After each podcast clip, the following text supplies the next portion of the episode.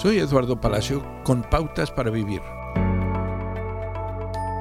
¿Qué tiene de especial la Biblia?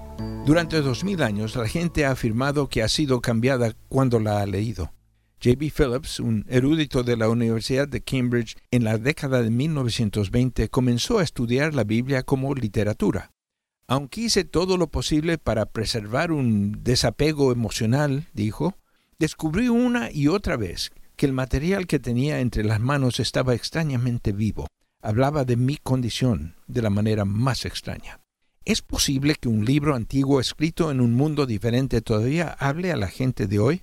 En Zimbabue, Gaylord Kambarami le dio a un hombre una copia del Nuevo Testamento. El hombre planeó usar las páginas como papel de fumar, pero se le pidió que las leyera primero.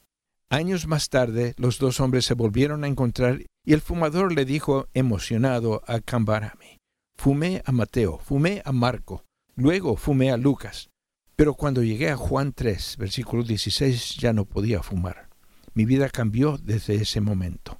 El hombre dedicó su vida a compartir este libro con los demás.